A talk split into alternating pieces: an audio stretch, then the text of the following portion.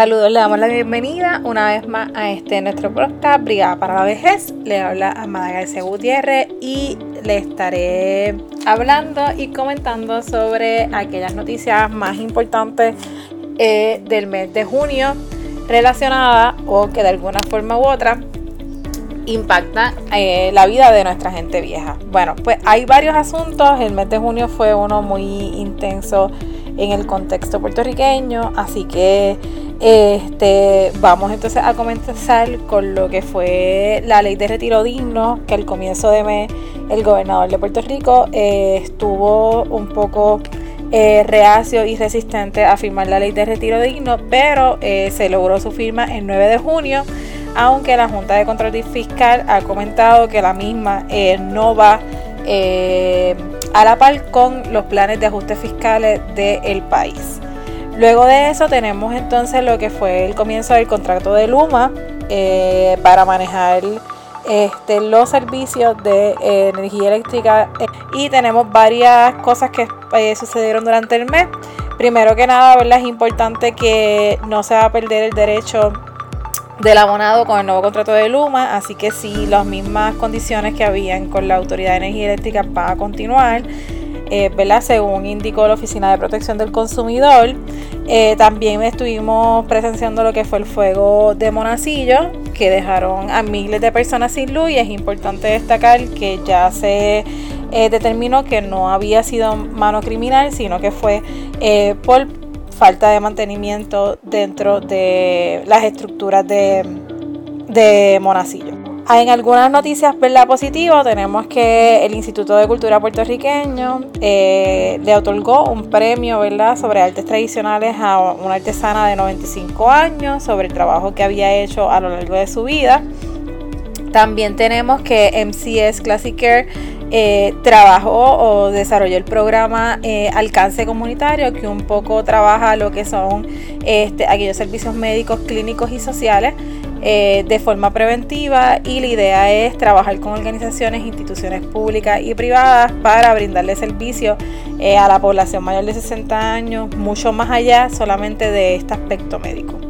Con relación al COVID, pues sabemos que las cifras del COVID han estado, como han continuado bajas, ¿verdad? Dentro de Puerto Rico, este, nos han, parte de lo que se ha publicado es el 48% de la población puertorriqueña está vacunada, pero que es importante que el 75% de las mismas esté vacunada para entonces poder controlar el virus. Eh, llegó a Puerto Rico la variante Delta, ¿verdad? Así que es importante seguir protegiéndonos, sobre todo la población vieja.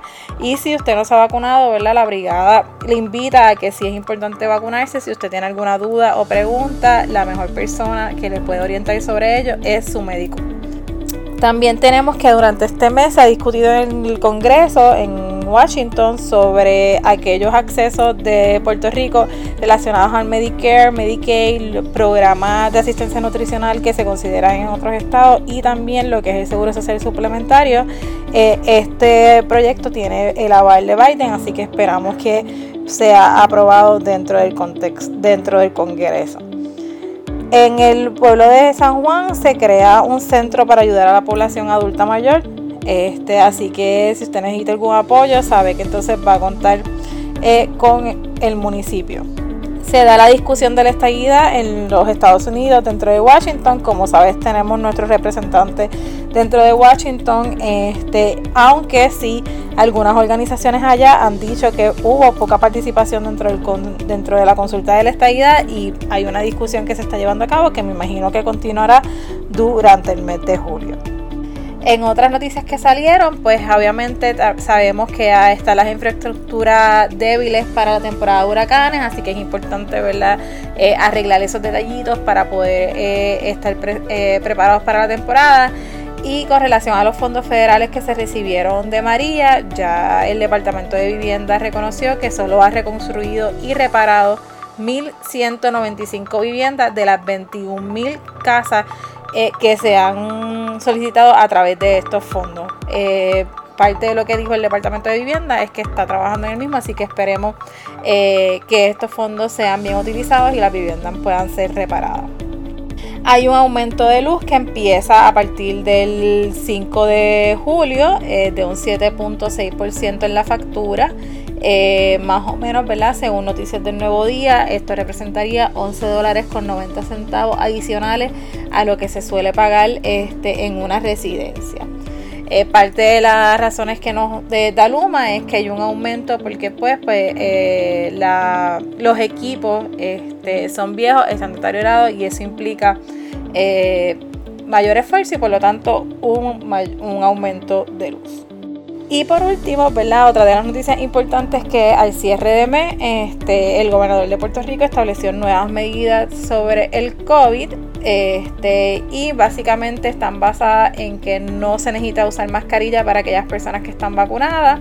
Sí hay una obligación de uso de mascarilla a aquellas personas que, que visitan algún espacio de salud, hospitales, médicos, etcétera y quedan sin efecto las restricciones que se habían establecido en cuestiones de espacio, este, uso de playa, entre otros.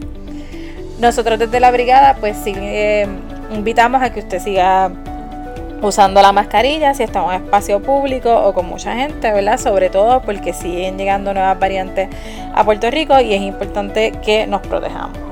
Así que les recordamos seguirnos en nuestras redes sociales, Facebook, Instagram, Twitter y YouTube por Brigada de la 3 Edad. Y que siga compartiendo nuestro podcast, nos sigas escuchando. Si hay un tema que le interesa, recuerda escribirnoslo en los comentarios y es importante que le dé like eh, y nos deje algún comentario para que sigamos creciendo esta comunidad. Así que muchas gracias y nos veremos en la próxima.